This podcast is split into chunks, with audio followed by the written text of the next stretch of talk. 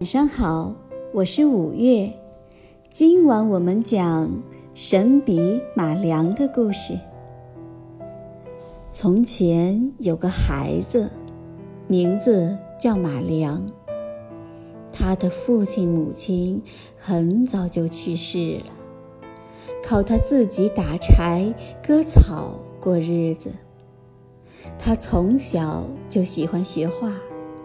可是他连一支笔也没有啊！有一天，他走过一个学馆门口，看见学馆里的教师拿着一支笔，正在画画。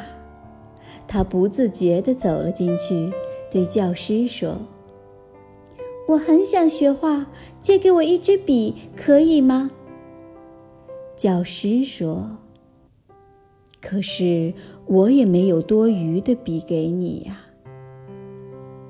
马良是个有志气的孩子，他说：“没有笔，怎么也不能学画了。”从此，他下决心学画，每天用心苦练。他到山上打柴时，就折一根树枝，在沙地上学着描飞鸟；他到河边割草时，就用草根蘸蘸河水，在岸石上学着描游鱼。晚上回到家里，拿了一块木炭，在窑洞的壁上，又把白天描过的东西一件一件再画一遍。没有笔，他照样学画画。一年一年的过去了，马良学画从没有一天间断过。他的窑洞四壁画上叠画，密密麻麻，全是画了。当然，他进步也很快，真是画出的鸟差不多都会叫了。画出的鱼差不多都会游了。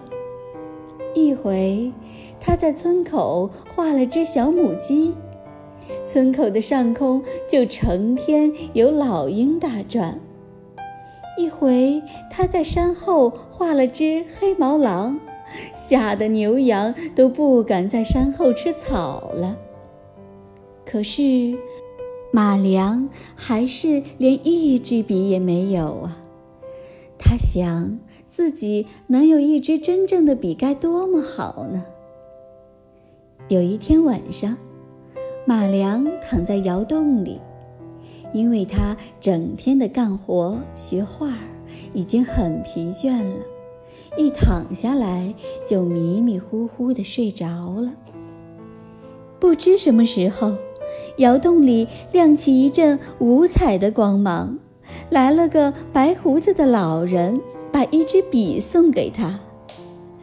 这是一支神笔，你要好好用它。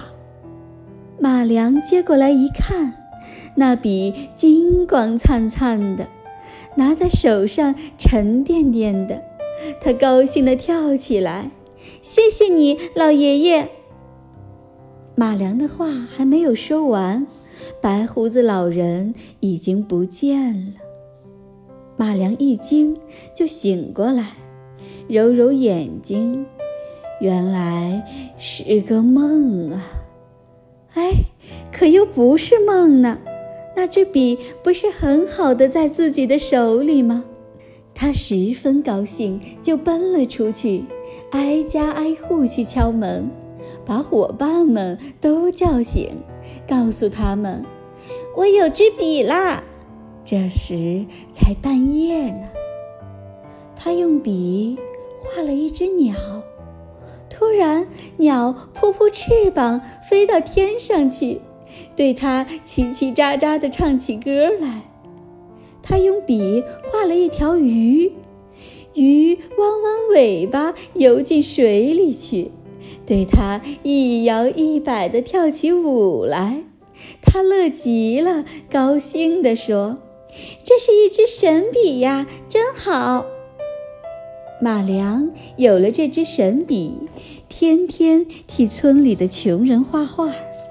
谁家没有篱笆，他就给他画篱笆；谁家没有耕牛，他就给他画耕牛；谁家没有水车，他就给他画水车；谁家没有石磨，他就给他画石磨。天下没有不透风的墙。消息很快地传进了邻村一个坏心眼儿的大财主那里。这个坏心眼儿的财主就派两个家丁把他抓了去，逼马良画画。马良年纪虽然小，却生来是个硬性子，他看透了这个坏财主。任凭财主怎样哄他、吓他，要他画个金元宝，他就是不肯画。财主就把他关进一间马厩里，也不给他饭吃。傍晚，雪纷纷扬扬地落着，地上已经积起了厚厚一层。财主想，马良这下不是饿死，也准冻死了。他走过马厩门口，只见门缝里透出红红的亮光，还闻到一股香喷喷的味道。他觉得奇怪，凑过去看，啊，马良不但没有死，而且还烧起了一个大火炉，一面烤着火，一面正吃着热烘烘的饼子呢。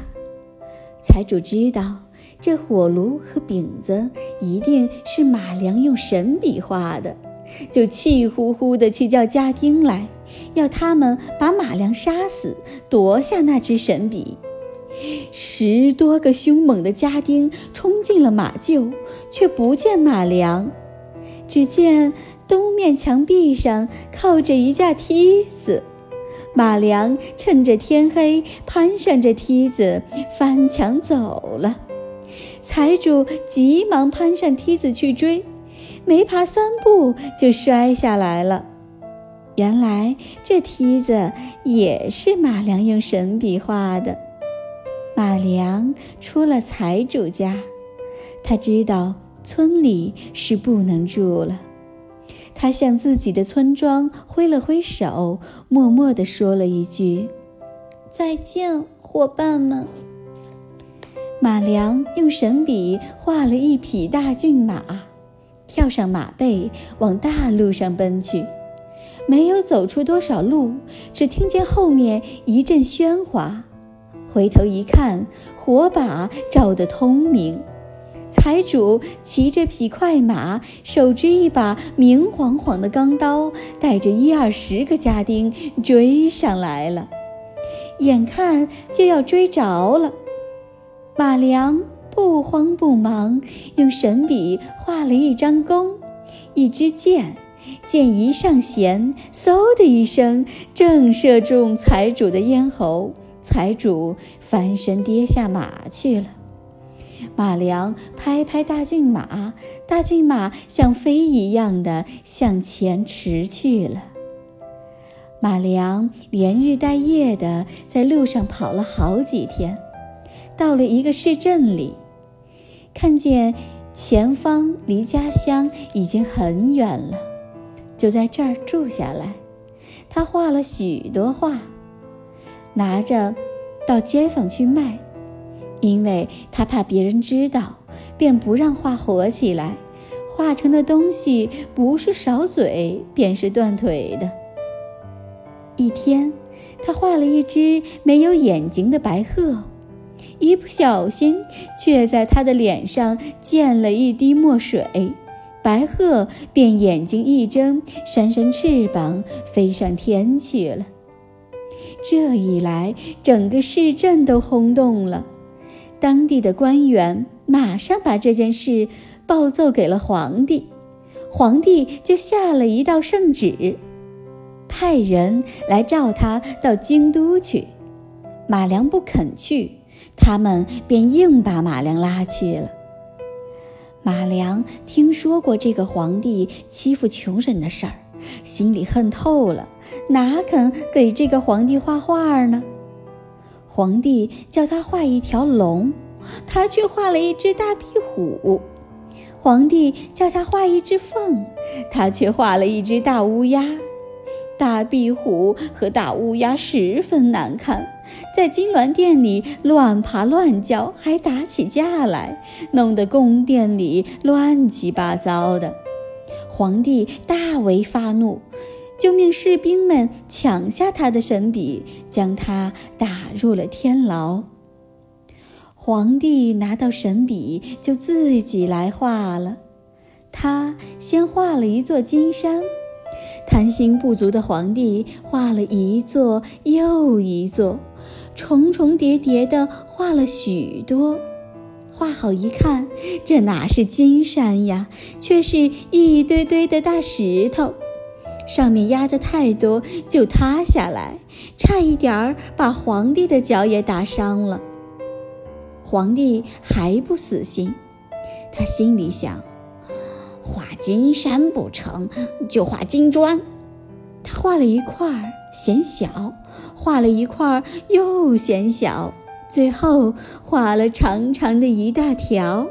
画好一看，这哪是金砖呀，却是一条长长的大蟒蛇，张开血盆大口向他扑来。幸亏卫士们救得快，不然皇帝早被大蟒蛇吃掉了。皇帝没有办法，只得把马良放出来，又假惺惺地对他说了一些好话。马良一心想夺回神笔，他装作答应下来。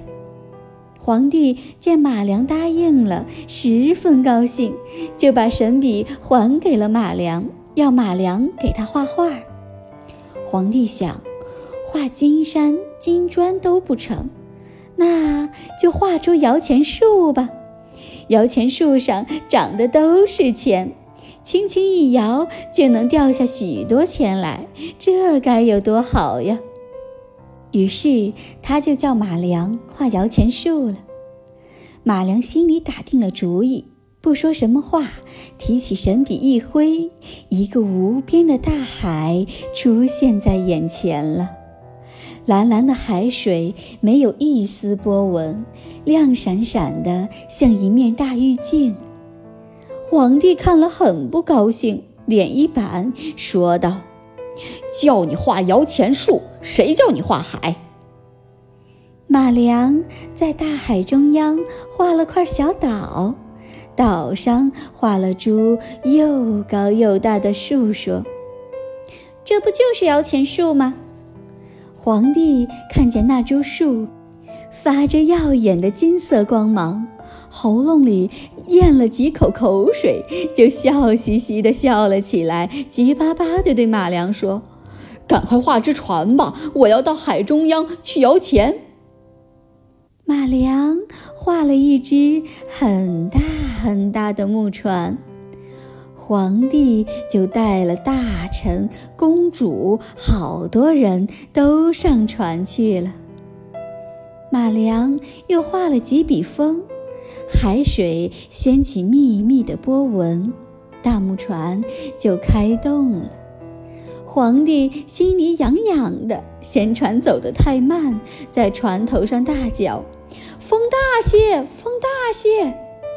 马良就加了几笔粗粗的风，海动荡起来了，白帆鼓得满满的，木船急速地向海中央驶去。马良又加上几笔大风，大海不安地吼叫起来，卷着滚滚的浪涛，大木船摇摇晃晃了。皇帝心里害怕，向马良摇手，大声喊道：“风够了，风够了！”马良却装作什么也没有听到，不停手地画着风。海发怒了，浪涛扑上船去了，船倾斜了，船上乱起来了。皇帝被海水打得浑身湿漉漉的，不住地喊。风太大了，船要翻了！不要再画了。马良不去理他，还是不住手的画风。风更大了，吹来了许多厚厚的乌云，又鸣雷又闪电，还下起暴雨来。浪更猛了，海水像一堵堵倒塌的高墙，接连不断地往船上压去。船翻了，船碎了，皇帝他们都沉到海底去了。皇帝死了之后，神笔马良的故事就传开了。但是马良后来到什么地方去了呢？大家都不清楚。有的说他回到自己的家乡，和那些种地的伙伴们在一起；还有的说他四处流浪。专门给许多穷苦的人画画。今晚的故事讲完了，宝贝，晚安。